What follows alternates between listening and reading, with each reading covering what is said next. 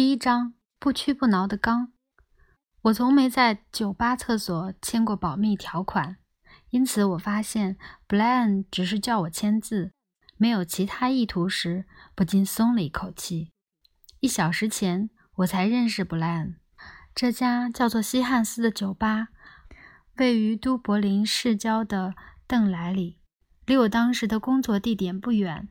布莱恩六十多岁，脸色红润。拄着拐杖，一条腿不良于行。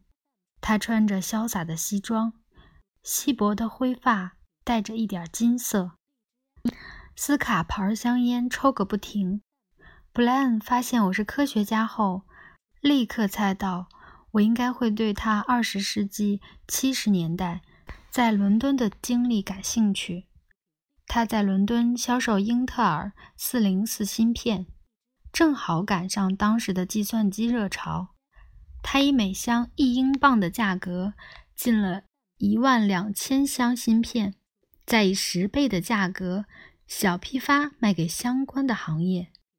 我跟他说我在都柏林大学学院机械工程系研究合金，一直滔滔不绝的他难得的沉默下来，陷入沉思。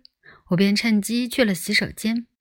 保密条款就写在一张纸上，这张纸显然是刚从他的笔记本上撕下来的。内容很短，主要是说他会跟我描述他的发明，但我必须保密，而他会付我一爱尔兰镑。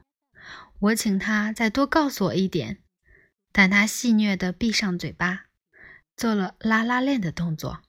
我不大晓得我们为什么要在厕所谈这件事，隔着他。我看到其他顾客进进出出，我心里是不是该大声呼救？布莱恩摸了摸外套，从口袋里掏出一支圆珠笔，又从牛仔口袋掏出一张皱巴巴的钞票。他是认真的。我在满是涂鸦的厕所隔间墙上签了保密条款，布莱恩也签了字，然后把钞票给我。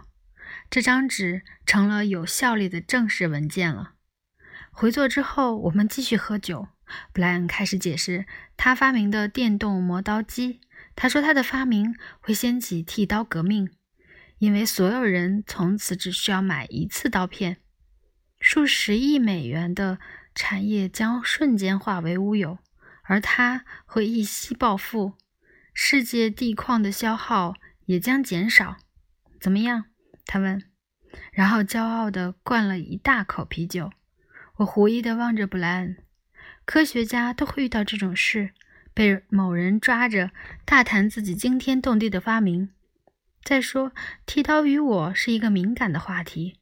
我觉得被刺了一下，浑身不对劲儿，想起背后那一道长长的伤痕，还有我在汉默斯密地铁站的遭遇。但我还是示意布莱恩继续讲下去。